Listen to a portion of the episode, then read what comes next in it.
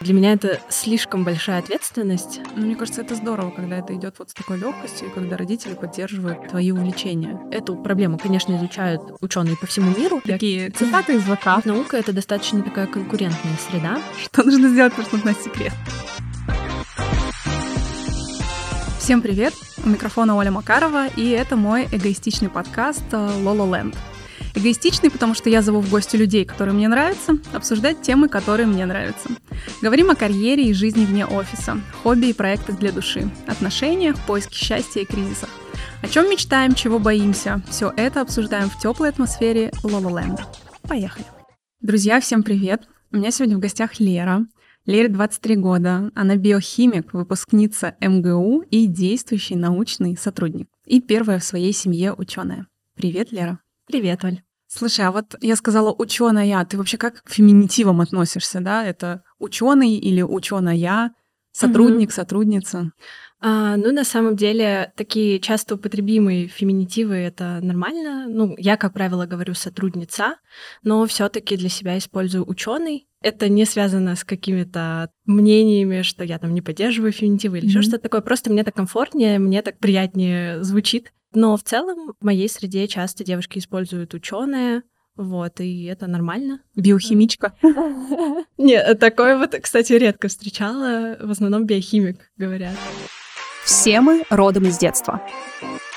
Первая часть «Все мы родом из детства». Хочу поговорить с тобой о детстве. Меня особенно зацепило, что ты в своей семье первая ученая. Для меня обычно вот, ну, как люди становятся медиками, как люди становятся э, химиками, биохимиками и так далее, это вот семья, мама, папа ученые, и я тоже буду. Вот расскажи, пожалуйста, как так получилось? Ой, на самом деле очень забавная история. Мне кажется, если родители будут слушать этот подкаст, они прям посмеются, потому что мы часто на самом деле вспоминаем эти моменты. В детстве я мечтала стать ветеринаром. То есть у меня прям была такая идея фикс. Я не знаю, как она родилась.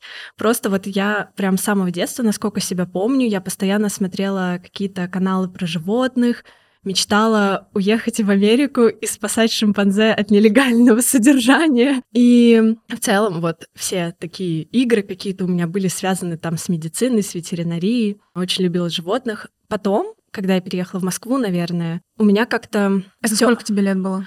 Я переехала в пятом классе.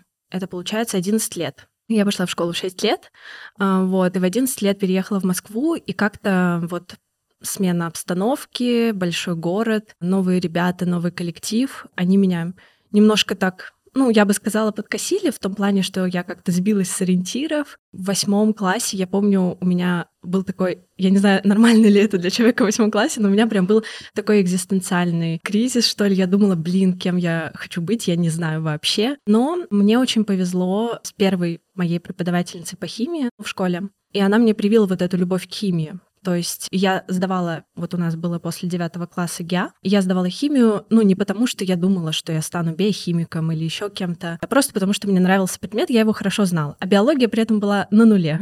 Вот. Как-то так вышло, да. Я сдала, и э, сдала хорошо. И потом меня, поскольку волновал вот этот вопрос, кем же быть, мы очень много разговаривали с мамой. Она очень мне в этом помогла. А кто мама по профессии? Мама по профессии финансист. А папа? Папа тоже тоже вот финансист, экономист, как-то так. Я, вот. я сейчас небольшую паузу сделаю просто для наших слушателей. Угу. Мы с Лерой познакомились на свадьбе ее брата. Это муж моей подруги, теперь тоже мой друг. Вот. У тебя еще старший брат, и он юрист. Да, он юрист. То есть ты в семье. Да, единственный такой естественно научник, единственный, да. И мы с мамой рассуждали, а поскольку в Москве я, ну, абсолютно случайно была в гуманитарном классе, ну, то есть просто она была ближняя школа к дому, так mm-hmm. скажем. И Моя мама задала мне такой вопрос, ну вот давай подумаем, у нас есть два пути, то есть либо гуманитарное направление развивать, то есть это история, общество знания, ну вот тоже юриспруденция mm-hmm. может быть, либо вот поскольку тебе нравится химия, надо уходить в естественно-научную среду. Я на тот момент понимала, что мне, ну вот история общества знания, они меня не увлекают вообще.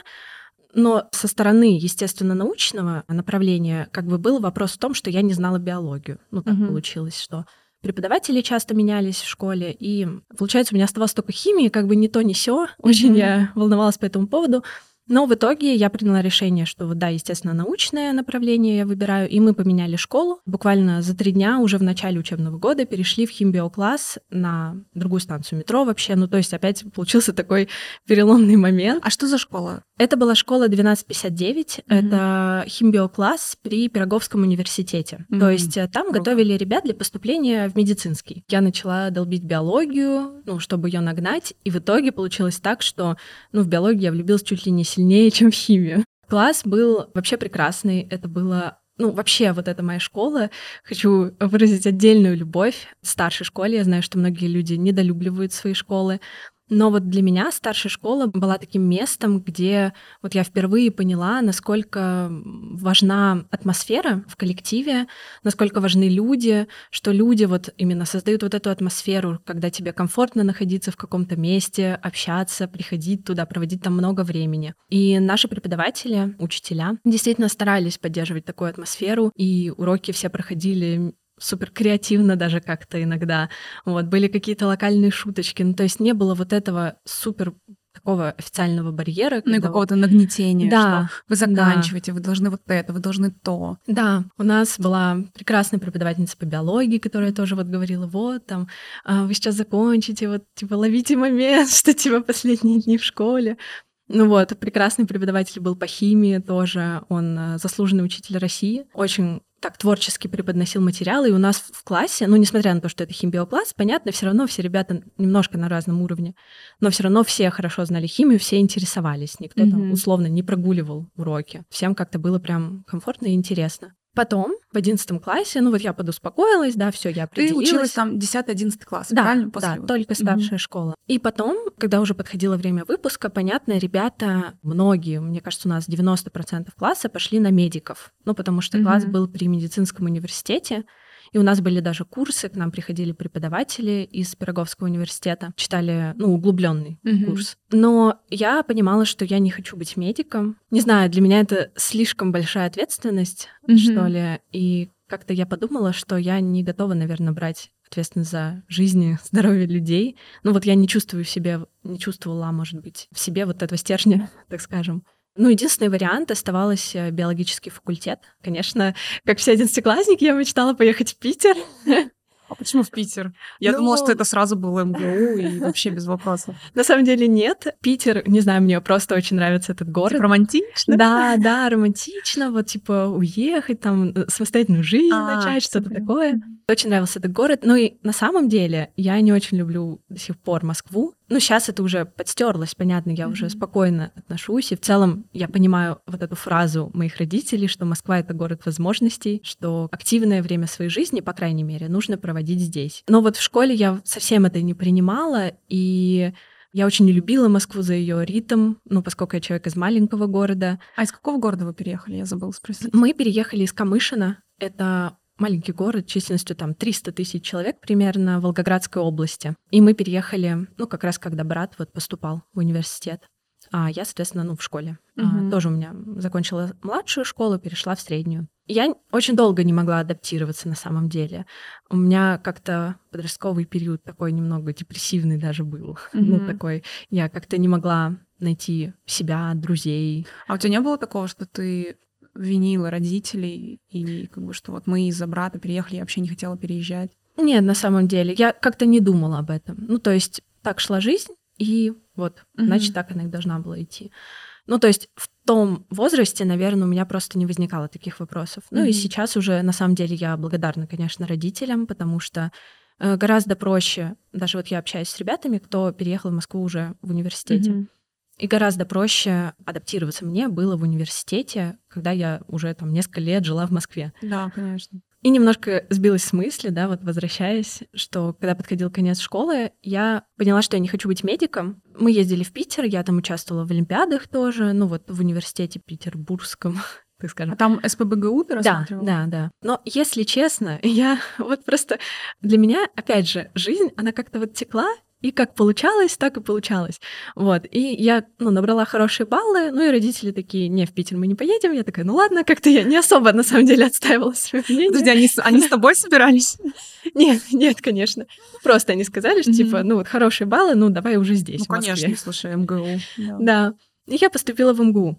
Потом уже в будущем, уже там даже не на первом курсе, я когда разговаривала с ребятами и узнавала, как они выбирали университет, у меня тоже на самом деле многие одногруппники не из Москвы, они там рассказывали, что они читали, какие есть кафедры на факультете, mm. там типа чем можно заниматься, а вот что они хотят. У меня, честно говоря, вообще такого не было.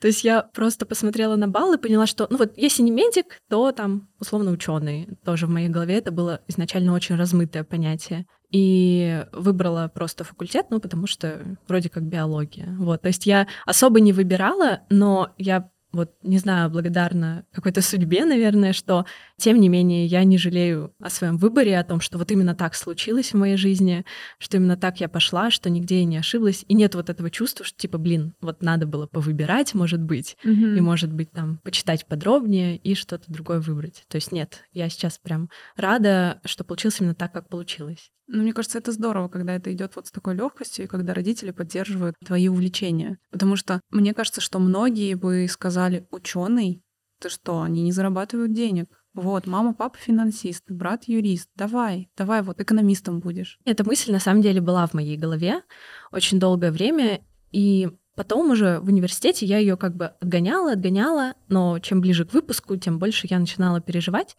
и вот мне подруга как-то в разговоре сказала, что, ну вот если тебе дело нравится, то оно будет приносить доход. Как-то оно выведет, потому что заинтересованные люди, горящие люди, они находят какие-то пути реализации. Может быть, это будет, ну там, допустим, не чистая наука, а там mm-hmm. еще что-то. Ну вот как в моем случае это преподавание какое-то время было. Я на тот момент восприняла это как такую романтическую, что ли, больше mm-hmm. фразу, ну не знаю, мотивирующую с одной стороны, но как бы я такой немножко скептик в этом плане. Такие я... цитаты из ВК. Да, вот, но сейчас я часто вспоминаю тот разговор и понимаю, что, ну, действительно, это, наверное, так. Давай, наверное, еще немножко про детство тебя mm-hmm. пораспрашиваю. С учетом того, что ты рассказываешь, я понимаю, что ты очень много времени отдавала учебе в целом. А mm-hmm. чем ты еще, кроме этого, занималась? Было ли вообще на это время? Да, у меня очень активные родители. Они, ну вот с детства меня отдали в танцы, и мне как бы разрешалось, так скажем. Ну вот, знаешь, часто история с музыкалкой, я в музыкалку не ходила, но слышала от многих ребят, mm-hmm. что вот отдают ребенка, ему не нравится, и он страдает. И, и... ты не можешь бросить 7 лет да. тарабанишь, маме диплом покажешь, потом, пожалуйста, да, будешь свободен. Да, вот у меня такого не было. Как-то я сначала пошла на одни танцы, мне что-то не нравилось. Мама говорит, ну, ладно, ну не мама, я не помню на самом деле, чье это было решение, mm-hmm. я еще маленькая была. И э, мне родители говорят, ну вот, ладно, давай там вот эти танцы там. Я сначала ходила на народные, потом на балет, потом на бальные танцы. Да как-то мы так пробовали. Потом я еще помню эпизод, что я ходила на лепку из глины. Ух ты! Вот. Потом уже в Москве я тоже продолжила заниматься танцами э, в коллективе школьном. Потом я как-то увлеклась фигурным катанием, Ух начала ты. пробовать.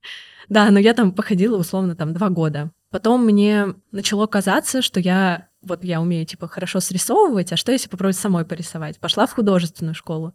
И то есть на самом деле вот такой генеральной линии меня на самом деле это немного волнует, в том плане, что кажется, как будто бы у человека должна быть какой-то вот генеральный как будто линия. один, один какой-то талант, да. и ты вот только им занимаешься. Ну вот, может быть, даже не только им занимаешься, но что ты его развиваешь и доводишь до совершенства. Но, с другой стороны, мне кажется, у меня вот такое хобби пробовать новое. Слушай, это круто. Я вот про фигурное катание вообще очень мало людей знаю. А ты сейчас катаешься? Ну, то есть ты можешь делать какие-то трюки прям? Сейчас уже, наверное, ну, если потренироваться, может быть, смогу. Вау. А, у меня, на самом деле, как-то вот я остановилась как раз-таки потому, что у меня не пошло дальше развитие. Угу. То есть мы делали какие-то простые элементы, а потом, когда пришло время там делать уже что-то сложное, там прыгать спиной назад, mm-hmm. и вот я поняла, что у меня какой-то барьер, я не знаю почему, и я не могу его преодолеть.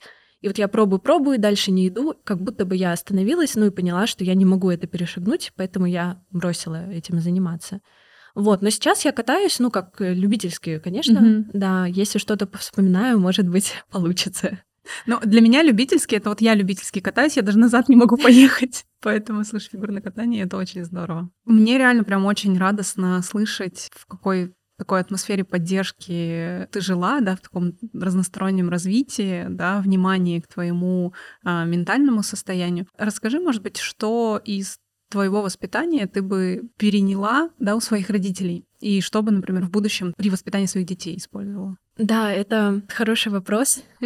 Мы тоже с родителями часто думаем, как они строили свое воспитание. Потому что как будто бы не было вот как таковой инструкции или правил или каких-то у нас там, ну, я не знаю, там, условно, разговоров. Мне не говорили, что хорошо, что плохо. То есть как такового вот прям воспитания, не знаю, каких-то действий, да, я не помню. И родители тоже говорят, что они ну, не помнят, потому что такого не было. И, наверное, самый лучший способ воспитания, ну, для меня, детей, и что я бы переняла, это показывать на своем примере. То есть вот э, мои родители, да, всегда жили в какой-то гармонии, да, у нас в семье всегда было как бы мирно, да, mm-hmm. спокойно, ты чувствовал себя безопасно, и вот они показывали как надо, да, и, наверное, мы это перенимали.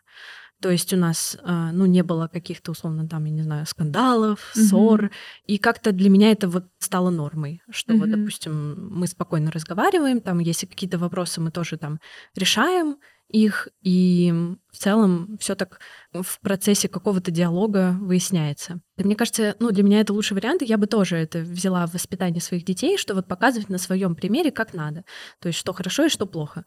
Ну, условно, если там э, родитель, я не знаю, бьет посуду mm-hmm. и, не знаю, орет на ребенка, а потом говорит, что там ругаться это плохо, ну так не получится. И, наверное, вот это для меня такой вот способ воспитания. Но вот каких-то как правил я не могу назвать. А тебя как-то мотивировали на учебу? Ну, то есть ты же реально очень хорошо училась, погружалась глубоко в предметы, которые тебе интересны.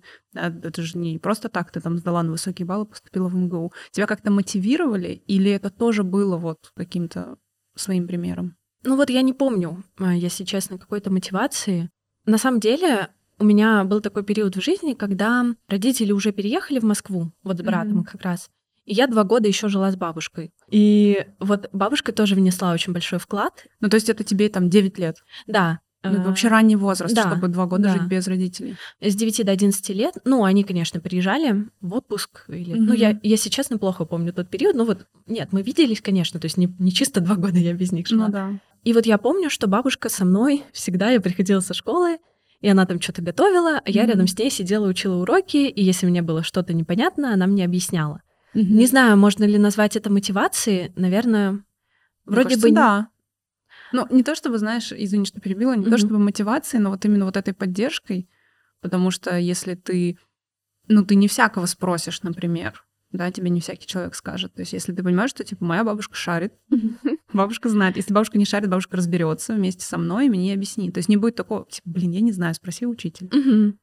Ну да, и как-то вот не было, я не знаю почему, какого-то вопроса даже, что типа учить или не учить. А, то есть вот я приходила со школы, у меня там было какое-то условное расписание, что я вот там делаю домашку, потом мы идем там на танцы или в художественную школу. Угу. Конечно, были иногда моменты, что я думала, вот почему другие играют во дворе, да. а я должна идти на танцы.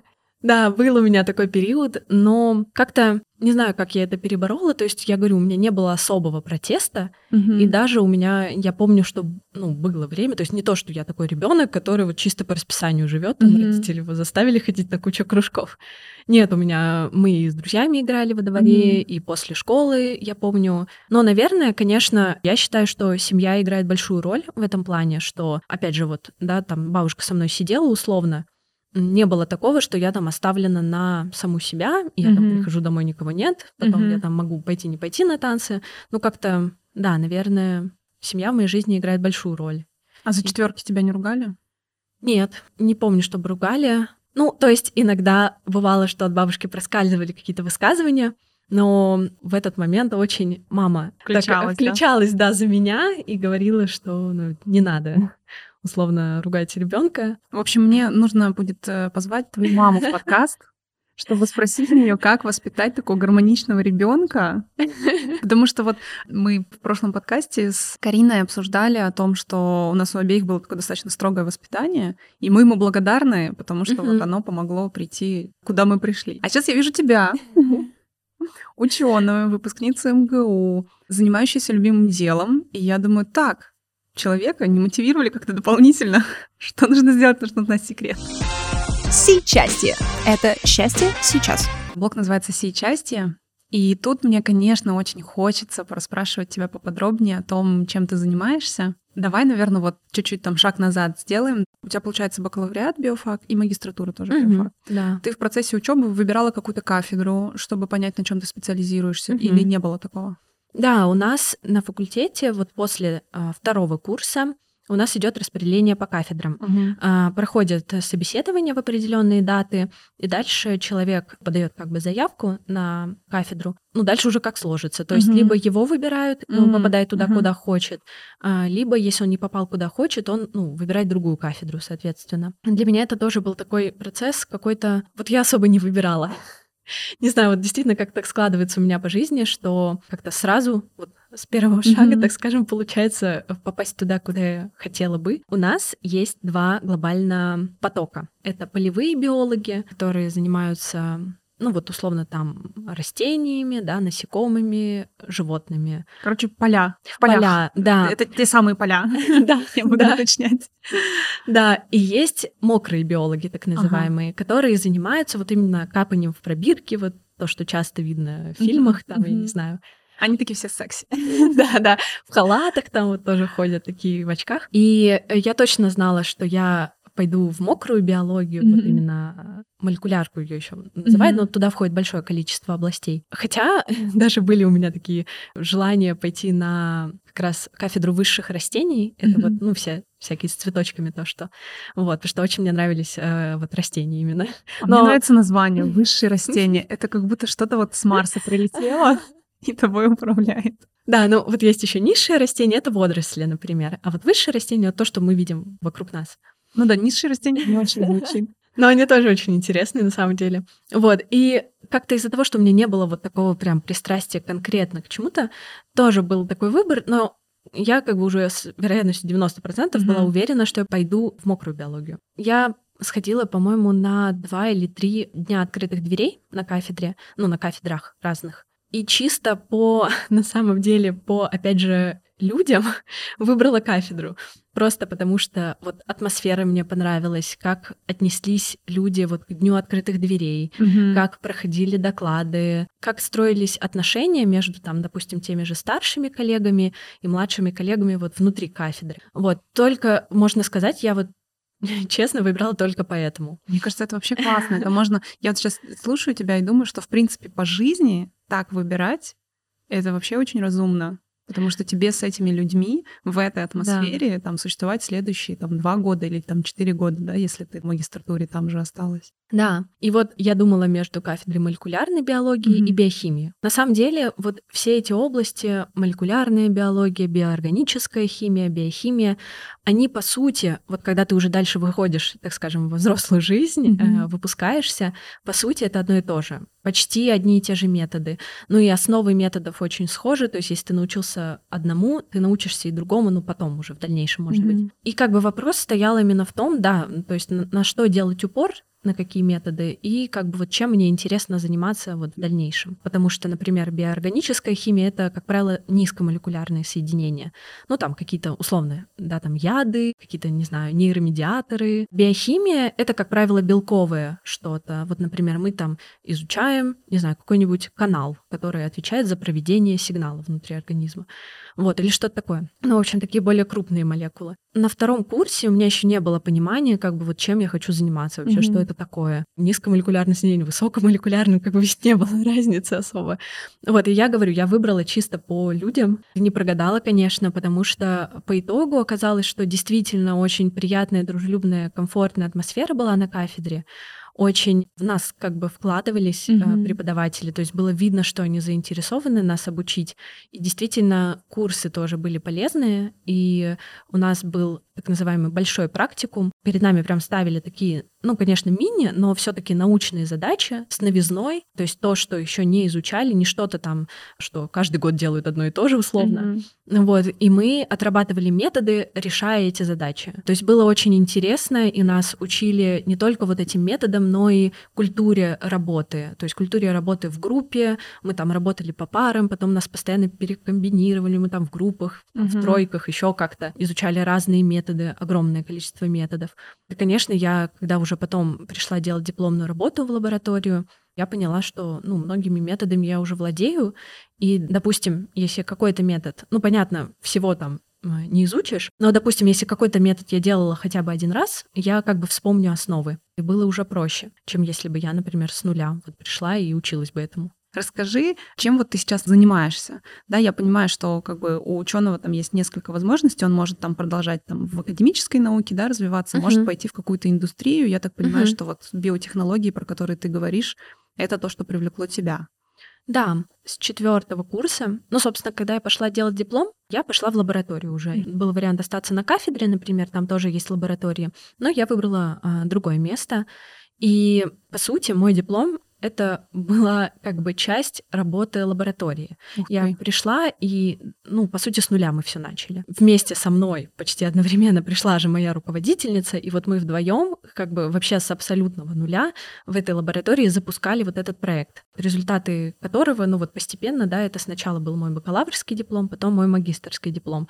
Ну и сейчас эти результаты, я надеюсь, войдут уже в какую-то статью. Вот только сейчас, да, опять же, потому что мы развивали это все с нуля, только сейчас мы получили какие-то хорошие результаты. И... А можешь кратко тогда рассказать, э, да. что это за проект? Это был проект в Центре мозга и нейротехнологий, то есть в целом весь этот центр занимается всякими нейроштуками, так скажем. Я просто сейчас округляю глаза для наших слушателей. Да, то есть там были различные проекты. Был проект, условно, по термогенетике. Это как лечить приступы эпилепсии mm. с помощью там каких-то микроэлектродов. Mm-hmm. Вот, были там еще другие проекты. И вот наш проект, абсолютно новый, он был связан э, с раком головного мозга четвертой степени.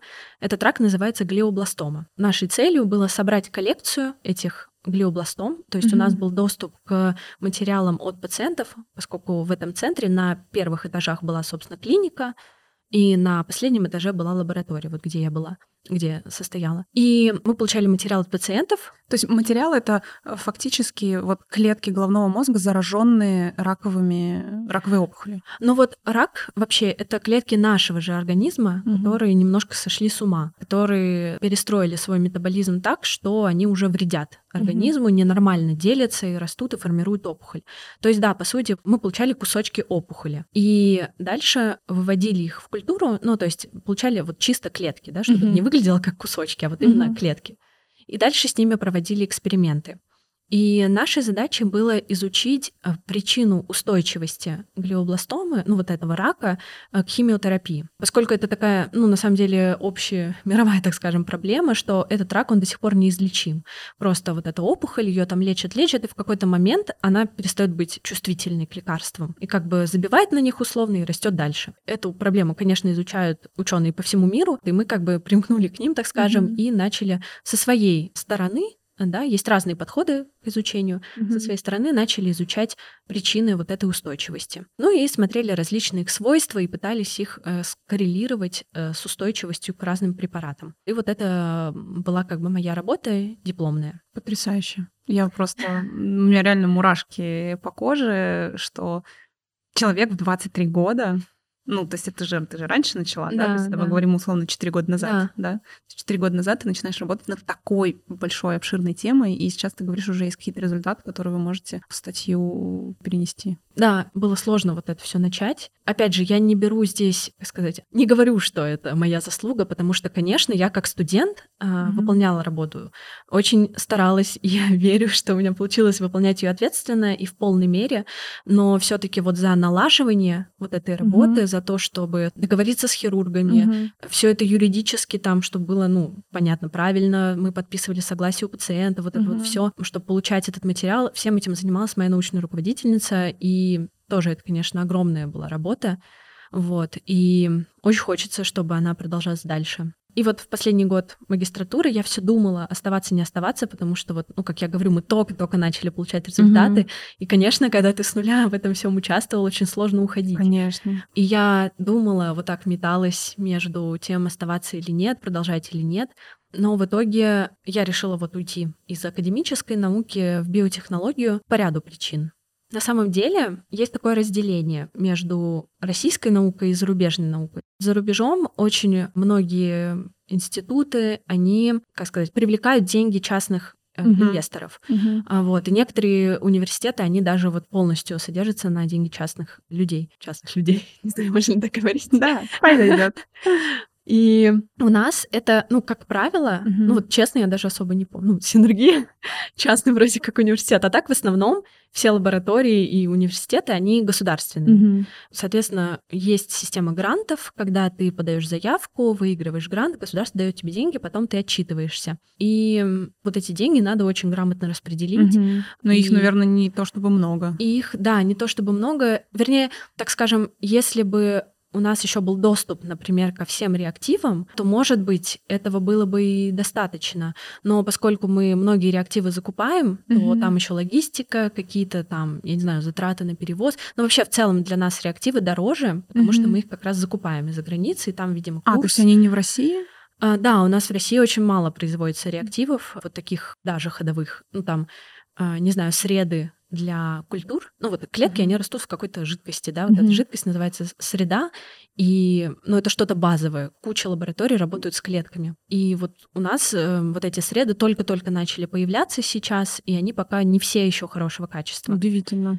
Да, поэтому, поскольку мы закупаем из-за границы, то много денег тратится еще на это. Плюс эти же деньги из грантов, они идут и на зарплаты. То есть, Мгм. э, условно, какая-то ставка в университете или в лаборатории, она на самом деле маленькая. И большая часть зарплаты ученого складывается еще из надбавок по грантам. И поэтому это, ну, такая, я бы сказала, конкурентная среда Мгм. очень. И в науке путь после магистратуры состоит в том, что ты идешь в аспирантуру. Для меня я, ну так скажем, не увидела перспективы, что ли. То есть, если идти а, в аспирантуру у нас Мгм. здесь, ну это как способ закрепиться в науке, и по- когда ты получаешь степень, Мгм. да, кандидатскую, ты вот только тогда можешь начинать писать заявки на гранты и так далее. Но как бы дальше, ну непонятно, ты работаешь, по идее, дальше идет докторская степень. Мгм.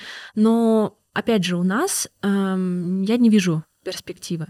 То есть э, идеальный вариант было бы поехать в аспирантуру за границу. Я даже в какой-то момент думала над этим. Ну, то есть, Я хотела тебя спросить об этом. да, последний год был такой очень э, думательный, так скажем. Идеальный вариант было бы поехать учиться в аспирантуру за границу, там же защитить докторскую, то есть это ну, лет 10. Я думала, что ты сразу после PhD становишься доктор. Нет, нет, это там еще Мгм. отдельно. Понятно. Да, и дальше, когда ты получаешь докторскую, ну вот считается, если ты получаешь докторскую в Америке, ты можешь Мгм. открыть лабораторию, условно, и в Европе, и в России. Мгм, Ну, мгм. в Америке там сложнее, потому что, опять же, конкуренция. То есть должны быть вот эти вакантные места, что вообще эта лаборатория твоя еще будет нужна. И вот да, идеальный был бы вариант — это отучиться за границей, Мгм. получить докторскую и вернуться сюда и создать свою лабораторию, и это был бы ну, пик карьеры, так скажем. Мне кажется, ты бы уже не вернулась. Возможно, но на самом деле не факт, потому что за границей очень большая конкуренция, больше, Мгм. чем у нас. И вот я была на последней своей научной конференции на Байкале, она проходила, и она была такая, как бы и про науку, и про жизнь в науке. И вот Классно. ученые с большим опытом, да, которые в том числе там были и люди, которые до сих пор, то есть они преподают и в Великобритании, и у нас тоже у них лаборатория. И они делились опытом и говорили про особенности работы науки там и у нас, что у нас это такая как иерархия, что вот есть человек-директор лаборатории, ну, заведующий лаборатории, от него отходят там доктора, у них есть свои группы, и внутри Мгм. этих групп уже есть аспиранты, студенты и так далее. Вот, и ты можешь как бы по этой лестнице расти, но вот до директора лаборатории ты дойдешь вряд ли, потому что, ну, должна быть сменяемость, а если ты делаешь свою лабораторию, ну, то есть делать свою лабораторию условно у нас сложно, Мгм. потому что все гранты, они завязаны на том, что тебя знают, даже если ты доктор каких-нибудь наук там из Америки, ну, ты приехал, и ты уже давно не публикуешься в России, и Тебя как бы тебя знает. мало знают, да, то сложно выиграть грант банально. То есть ты создал лабу, да, ты крутой, но у тебя нет денег. Вот. Плати своих всем своим сотрудникам, да? Да. А за границей другая проблема, что там, наоборот, как бы очень большая конкуренция и должно освободить, то есть, условно, аспирантов 100, а Мгм. лабораторий 10. Только 10 из 100 э, Мгм. аспирантов, они могут стать директорами этой лаборатории. Вот. И там многие люди тоже уходят из науки, потому что как раз-таки, ну, не выдерживают или как бы в какой-то момент останавливаются, ну, и как бы непонятно. Ну, то есть ты просто рядовой сотрудник э, лаборатории. Но опять же, вот для меня наука это было, ну, развитие карьеры я видела так, вот я отучусь и потом вернусь и буду не директором лаборатории, но, например, руководителем какой-то группы. Мгм. Или там за рубежом буду пытаться сделать свою лабораторию. Но как будто бы мне не хотелось, на самом деле, вступать в эту борьбу. То есть Мгм. как-то я была не готова класть свою жизнь на вот эту развития вот такой карьеры. Еще было непонятно, она получится, не получится. То есть действительно надо было пройти огромный, сложный путь с неизвестным результатом. И все это время при этом еще у тебя низкая зарплата, на самом деле, и у нас, и там, у аспирантов низкие зарплаты. И как будто, ну, я просто подумала, что это не для меня. И кажется, как будто бы в этом всем пропадает магия вот этого вот занятия любимым делом. Ну, да, То, да. что ты постоянно думаешь о том, а все ли я достаточно делаю, а там ли я, а вдруг я опаздываю, а мне надо, наверное, быстрее, а достаточно ли я там статей выпустила и так далее. Да, да, это то есть наука это достаточно такая конкурентная среда. И вот у меня есть знакомые девушки, которые как раз одна девушка, она закончила аспирантуру здесь и уехала на доктора, она сейчас в Америке.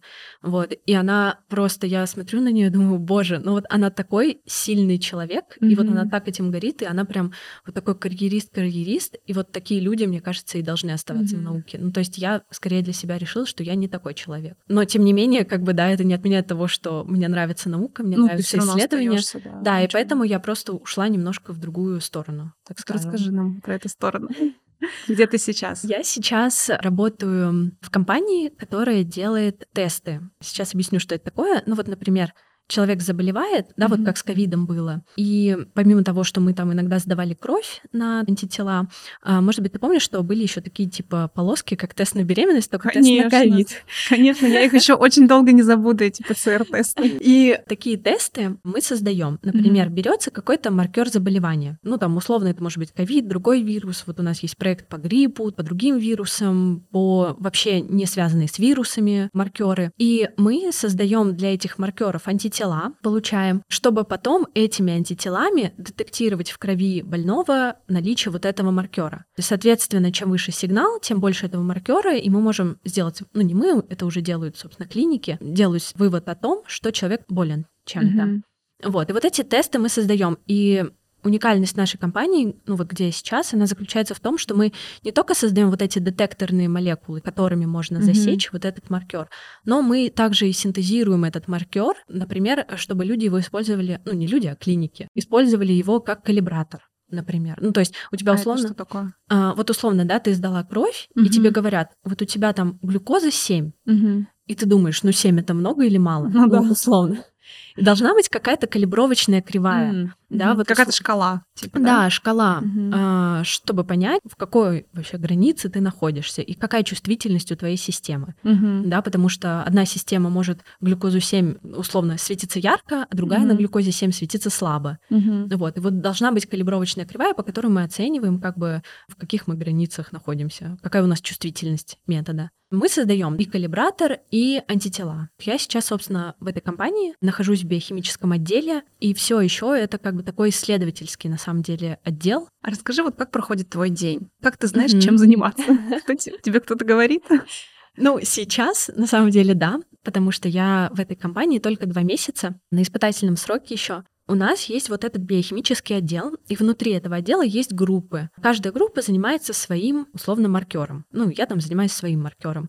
И наша группа состоит сейчас из четырех человек. Мгм. Соответственно, один руководитель группы, один человек, который занимается самим вот этим маркером, а я сейчас пока что занимаюсь созданием антител. Ну, Мгм. то есть вот этими детекторными молекулами, которые будут детектировать. И пока что сейчас я вхожу в курс дела, изучаю методику вот создания этих антител, потому что она на самом деле, вот она как раз-таки не научная, да, Мгм. то есть это прям технология, которая отработана годами. Мгм. И мне надо ее вот освоить, да, то есть вот это тот метод, которым я пока что не владела.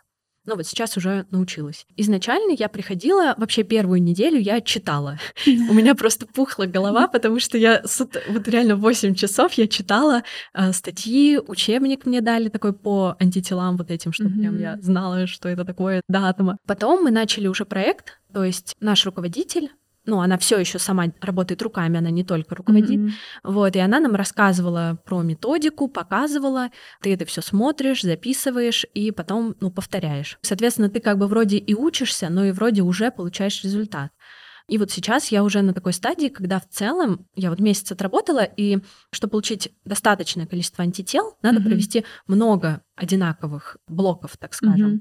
да, потому что после каждого блока работы у тебя по итогу остается одно-два хороших антитела, остальные надо выбраковать. Сейчас уже есть какой-то план, и mm-hmm. только, ну, в некоторых моментах, например, когда я не особенно уверена, да, вот, допустим, можно сделать сегодня, а можно сделать завтра, да, вот все зависит от того, как себя чувствуют клетки, условно. Mm-hmm. И я могу посоветоваться, допустим, спросить, ну вот мне кажется, что можно сегодня. И, допустим, мне руководитель говорит, ну да, можно сегодня, или там mm-hmm. лучше подождать до завтра. Мне казалось, ты упоминала, что ты еще преподаешь. Да, я преподавала, ну, изначально преподавательская деятельность была, конечно, связана с тем, что, ну, хотелось уже какой-то финансовой независимости mm-hmm. от родителей. И я преподавала вообще общую биологию для mm-hmm. ребят, которые готовятся к ЕГЭ. Но со временем я поняла, что, наверное, я уже от этого прямо отдаляюсь, и мне сложно и учиться, и работать в лаборатории, ну, поскольку, опять же, там было много работы, и поддерживать вот этот вот хороший уровень владения общей биологией, которая вот сейчас требуется для ЕГЭ. Угу. Ну, потому что, понятно, никто не будет учить биологию просто так, условно. Ну да. Все учат для ЕГЭ. И ЕГЭ меняется с каждым годом, и надо как бы поддерживать уровень. Угу. У меня немножко есть такой перфекционизм в этом плане, что если я не чувствую себя достаточно компетентной, я как бы не готова брать угу. ответственность за то, что я там человека научу. Это все еще будет актуальная информация, но, может быть, сейчас уже требуется больше например. ну ЕГЭ. да, и все-таки это экзамен. Там, да, такой. Технические требования, условно. Да. И в какой-то момент я поняла, что я не хочу этим заниматься, и как бы переключилась на преподавание чисто биохимии, потому что вот, ну, и я сама в нее больше углубилась, и это, ну, я начала преподавать биохимию на четвертом курсе. Угу. То есть уже курс общей биохимии мы прошли, и даже уже частную биохимию начали проходить, ну, вот прям углубленно. И я как бы чувствовала в себе силы mm-hmm. преподнести этот материал. И сначала я преподавала студентам-медикам, ну, которым надо сдать экзамен по биохимии. Mm-hmm. Вот. Это в рамках как-то университета или это как частная практика? Нет, частная практика, mm-hmm. да. Я находила просто там на профи.ру mm-hmm. или там через знакомых как-то mm-hmm. находили меня. Еще у меня был такой интересный опыт, на самом деле. Я бы сказала, что за преподавательскую деятельность, это было вообще самое интересное, когда ко мне через профи.ру, опять же, обратился мужчина, он экономист, и он тоже закончил МГУ, экономический факультет. Я прям точно не помню, по-моему, он мне даже не говорил, чем он занимается. Он живет в Сингапуре, у него там какая-то своя деятельность, но вот он для себя решил изучить биохимию. Кажется, это шанс на миллион. Да, чтобы понимать, как работает его организм. Это, конечно, меня очень вдохновило, потому что я сама такой человек. Но вот я действительно, когда начала изучать биохимию, я поняла, что я не ошиблась э, с выбором области, потому что это что-то такое, что, ну, действительно, ты читаешь, и если отбросить все формулы, то это по сути то, как работает твой организм. Вот ты там съел конфетку, а почему она там в жир отложилась, а почему в какой-то момент не отложилась, а почему там ты устал на тренировке mm-hmm. или что-то такое. Ну, то есть вот такие вещи, которые можно применять даже в практической жизни. И у меня даже было и, наверное, остается убеждение, что на каком-то уровне биохимии должны знать все. И, конечно, меня очень вдохновил вот этот мужчина. Mm-hmm. Мы занимались по скайпу, и я ему рассказывала биохимию именно в таком научно-популярном формате. Mm-hmm. Ну, понятно, чтобы не было вот этих формул, которые mm-hmm. ему объективно не нужны. Вот. И при этом э, старалась находить какие-то интересные факты, не знаю, или он меня потом еще в конце наших занятий попросил объяснить вот действительно, как работают там мышцы при тренировках, допустим, почему там э, те, кто бегают там на большие дистанции, они там ну, такие щуплые, а те, кто там на маленькие дистанции или ну как вообще получаются люди качки, а как получаются mm-hmm. такие э, сухие спортсмены. Вот типа, ну это же разные метаболизм, можно сказать. И мне и самой было очень интересно, потому что, конечно, не на все вопросы я знала ответы. Вот, и я искала, читала какие-то статьи, перечитывала наш учебник по биохимии. Есть такая классика, это, ну, английский учебник mm-hmm. зарубежный. Каждый год выходит новое издание, и вот я его всего перечитала тоже. И я почувствовала, как я сама как-то углубилась э, в свои знания. И вот что человеку было интересно. И даже я ему задавала какие-то вопросы на подумать, ну, мы там mm-hmm. вместе рассуждали. И я видела, что он воспринимает информацию, что он отвечает на вопросы, рассуждает. И вот это был прям уникальный и очень интересный опыт для меня. Мне кажется, тебе его можно дальше развивать. Вот потому что а, мне очень понравилось, когда ты в своем инстаграм начала что-то рассказывать, да, там, mm-hmm. типа, как тесты какие-то происходят, как вот это происходит. Мне кажется, то, о чем мы с тобой говорили в начале, да, именно про популяризатора науки, мне кажется, это вообще прям твоя стезя. Ты очень интересно рассказываешь, просто, да, вот то, чего, например, я боялась, думаю, так, мне главное, если что, Леру успевать переспрашивать, когда она будет говорить сложными терминами, чтобы я ее переспрашивала для обывателя. Но на самом деле вот в течение разговора этого не было. Это прям твой талант. Спасибо. А, я думала про это ну вот опять же думала, мне очень нравится формат Инстаграма на самом деле, наверное, можно это заметить. Как бы и я думала, какой-то, может быть, даже типа блог просветительский. Mm-hmm. Да. Но как будто бы он требует... То есть я не готова делать наполовину, что ли, да, вот как тоже я немножко так думала, вот сейчас я начну эти серию историй. Не, меня это все очень увлекало, но потом я думала, ну, вот, типа, про это я рассказала, потом у меня там куча экспериментов, я вообще не захожу ни в Инстаграм, никуда, потом возвращаюсь через месяц, и, наверное, как-то люди думают, что это все очень хаотично и теряют интерес. И вот не хотелось бы такого, наверное, и, может быть, я к этому вернусь, когда, например, вот сейчас там у меня придет mm-hmm. испытательный, я там укоренюсь на работе, успокоюсь, там все методы изучу условно. Это может через годик, когда уже мой график станет более таким предсказуемым и э, равномерным, может быть, я вернусь к этой идее наизнанку. Третья часть у нас наизнанку. У меня есть карточки, тут 30 карточек с разными вопросами, вопросы угу. открытые. Выбирая вопрос, можно думать столько, сколько тебе нужно, и просто порассуждать. И прочитай нам вопрос. Угу. Закончите фразу «Я чувствую любовь, когда я». Я часто философствую о каких-то таких понятиях. Любовь для меня — это такое очень сложное чувство. То есть э, многие его воспринимают с каким-то романтическим подтекстом, да, ну, как правило, любовь к своему там партнеру. Чуть-чуть мне, ну, мне кажется, пореже говорят о любви там к родителям, а, к семье, там, к друзьям, может быть, про любимое дело. И вот мне кажется, это все какая-то, как будто бы разная любовь, как будто бы для нее даже должны быть разные названия. Я имею в виду разные mm-hmm. слова. И я думала о том, что в целом у меня иногда бывает такое чувство, я даже не могу сказать, что редко, то есть достаточно часто бывает такое чувство, когда я как будто бы чувствую вот просто, не знаю, абстрактную любовь, которая меня переполняет вообще к миру. Наверное, эту фразу можно продолжить по-разному, но если прям обобщать, я бы сказала, что я чувствую любовь, когда я приношу пользу этому миру, и это может быть разное. Это, ну, польза может выражаться и, допустим, когда ты создаешь там, ну, условно, на каком-то этапе, даже, может быть, не целиком, но на каком-то этапе создаешь какое-то лекарство, да, вот как в моем случае. Или когда я чувствую любовь, когда мне удается, например, понятно изложить материал, да, вот донести человеку, и он понял, и ему интересно, он там не заснул. И вот я чувствую вот это чувство эйфории какой-то, вот, ну, любовь, да, вот, что я как-то принесла пользу. И это может быть и забота, да, по отношению к близким людям, опять же, к партнеру или к родителям, что я что-то сделала, и люди чувствуют себя комфортно, им приятно, я как-то о них позаботилась, и вот, опять же, это тоже польза в таком, может быть, не совсем материальном контексте, а в каком-то таком духовном. Наверное, вот так. Вообще, в целом, иногда, когда мне удается, так скажем, жить свою жизнь вот как бы ровно, да, когда вот у меня все получается, и это даже не, не то, что чувствую вот самолюбование, что типа вот у меня все mm-hmm. получается, а именно, что я хорошо делаю свою работу, я хорошо живу свою жизнь, так скажем, и вот от этого рождается тоже какое-то чувство такое любви к этому миру mm-hmm. за то, что он мне дает эти возможности и за то, что я их реализую, как бы такой обмен получается mm-hmm. в одну сторону и в другую. То есть мне возможности, а я как бы их исполняю хорошо, да, ну, пользуюсь ими хорошо и во благо. И, наверное, вот так вот. То есть очень часто я чувствую, на самом деле, чувство вот этой любви. Я не знаю, все ли эти чувства можно назвать любовью, но вот когда, Мне кажется, да. когда у меня, да, вот такое чувство ну вот опять же не эйфории, когда тебя прям накрывает, а mm-hmm. такое чувство благодарности. Оно такое оно... глубокое. Да, вот я это называю тоже любовью по отношению к разному. Я называю это любовью не почему.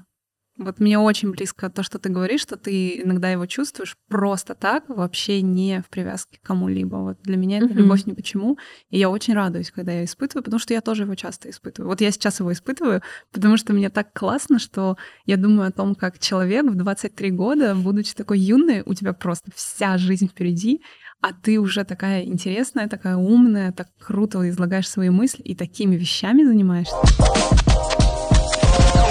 Вообще очень интересный для меня опыт, очень новый. Ты мне еще писала, да, что там не переживай, если что там без видео, без еще чего-то. Но я вообще не переживала. вот, хотя я склонна, на самом деле, иногда так нервничать, типа, mm-hmm. вдруг не получится, там еще подведу там. Вот, но вот по поводу подкаста вообще как-то не было никакой тревоги. И я это воспринимала как что-то очень такое интересное и новое. Может, интересно попробовать. Поэтому спасибо тебе за то, что ты дала такую возможность, за то, что ты вообще решила этим заниматься. Очень интересно, мне кажется, что получится и с другими участниками. Я там полистала некоторых, прям интересно послушать уже. Ну, в общем, да, скоро, скоро. Спасибо тебе еще раз большое, что согласилась, что пришла, что у нас получился такой классный разговор. Дорогие друзья, я надеюсь, вам тоже понравилось. Все в описании добавим, о чем говорили с Лерой. Добавим ссылочку на Лерин Инстаграм, который мы очень ждем, что будет активно развиваться, продвигать науку. И ставьте лайки, пишите комментарии, ждите следующих выпусков. Встретимся в Лола Ленде. Всем пока!